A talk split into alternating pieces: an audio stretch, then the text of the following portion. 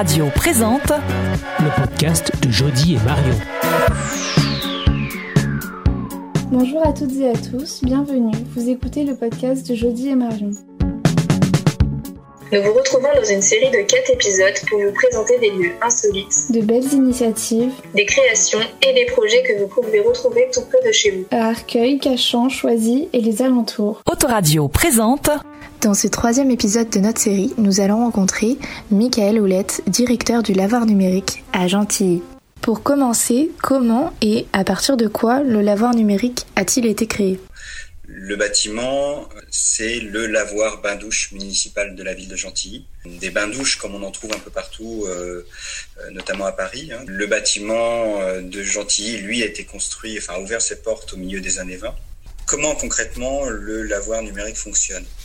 Le lavoir numérique, c'est le nouveau type d'institution culturelle. Le lavoir numérique est non seulement un lieu de diffusion, puisqu'il est doté d'un espace d'exposition, qu'il est doté d'une salle de projection, mais aussi c'est un lieu de pratique, puisqu'il y a deux étages qui sont des étages de studios euh, et d'ateliers qui, eux, sont des lieux pour la pratique euh, audiovisuelle, photographie, cinéma et, et son. Notre programmation, elle, euh, elle va être trimestrielle et elle est composée de ce qu'on appelle chez nous des séquences. Et chaque séquence est composée d'une exposition, d'une programmation cinématographique, d'une série d'émissions débat. Euh, la première émission débat euh, va être diffusée sur les réseaux sociaux euh, dans le courant de ce mois de janvier.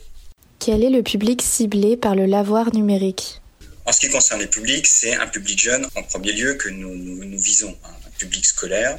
Mais le public va très vite devenir large puisque il s'agit d'expliquer à un public néophyte, hein, par exemple un public âgé, euh, la manière de euh, réaliser un certain nombre de photographies, tout simplement les traiter euh, sur son espace d'ordinateur, les classer et puis pouvoir les diffuser, ce qui n'est pas forcément à la portée de, de, de tout le monde. Et, et en ce qui concerne le public que l'on vise, cela va de l'initiation jusqu'à euh, la masterclass, c'est-à-dire des projets qui vont être très très élaborés et très perfectionnés, très perfectionnants. Et il nous a semblé extrêmement important puisque le lavoir numérique n'a pas d'équivalent en, France. hein. Vous avez des institutions qui sont dédiées aux arts, visuels, par exemple. Vous avez des, lieux qui sont dédiés aux arts numériques, euh, mais vous n'avez pas de lieu encore dédié à l'audiovisuel numérique. Et, la question que l'on s'est posée, c'est qu'est-ce que peut apporter euh, les, pouvoirs publics, qu'est-ce que peuvent apporter les pouvoirs publics, notamment une collectivité comme euh, le- l'établissement Grand Or Lycée de Bièvre, cet environnement-là. En quoi consiste le projet résidence que l'on aperçoit sur votre site? Le projet de résidence, c'est un peu euh, le laboratoire de recherche du lavoir. Au, au même titre que vous avez une école doctorale, par exemple, euh, dans, dans les universités, eh bien, euh, notre intention, c'est de faire venir euh, des artistes, euh, de les réunir au même moment euh, et les faire travailler dans leur domaine propre. Donc, euh, le principe de cette résidence, c'est de faire venir euh, un ou une artiste euh, dans le domaine de la photographie, du cinéma et du son. Mais euh, notre idée, c'est de les faire travailler à un moment donné, pendant deux mois, leur donner les moyens de création, c'est-à-dire leur proposer des outils de création que nous avons, euh, de les rémunérer, puisqu'il s'agit d'un vrai travail, hein, euh, de leur proposer une valorisation, euh, une visibilité de leurs travaux, donc par le biais d'une exposition, de projection, des choses comme ça à l'issue de leur résidence.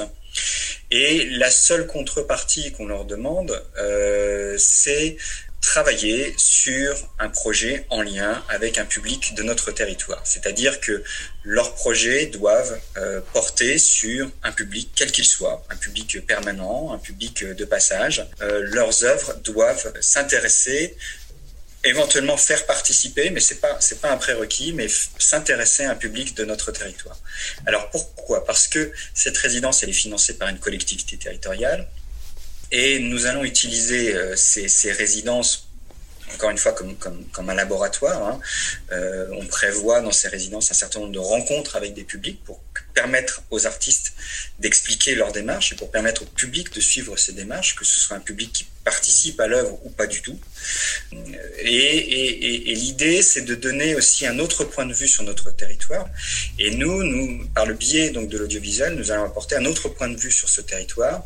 Et euh, le pari, c'est que dans 10-15 ans, nous aurons comme ça euh, une archive selon un certain point de vue, selon un certain nombre d'auteurs qui ont été sélectionnés sur projet, euh, une archive sur notre territoire. Quelles sont les conséquences de la crise sanitaire sur le lavoir numérique? Ça, c'est la question très épineuse et un peu douloureuse en ce qui me concerne, puisque l'avoir numérique, c'est, une entité toute neuve qui a ouvert ses portes malheureusement deux semaines, puisque nous avons ouvert euh, le lieu euh, le 18 octobre et nous avons dû le refermer deux semaines après. Il faut imaginer que c'est le résultat de, de, de, d'années et de mois de, travail, d'années en ce qui concerne le projet architectural qui consistait à réhabiliter l'ancien lavoir bain-douche de, de, Gentilly.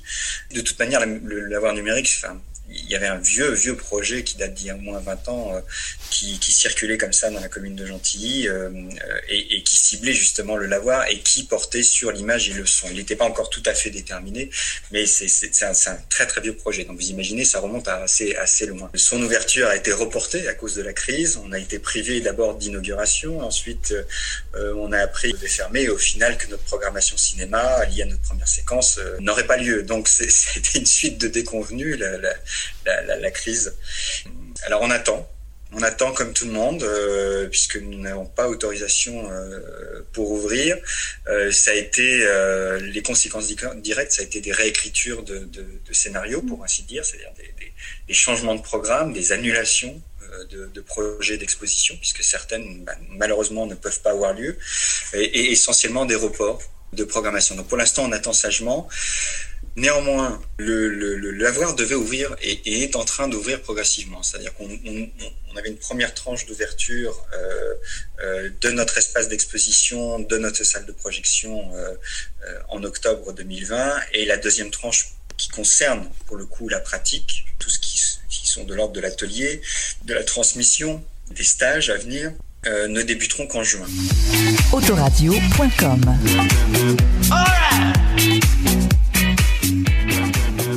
Merci d'avoir écouté ce podcast et on se retrouve pour le dernier épisode avec Alban, auteur et illustrateur de la bande dessinée L'art du confinement.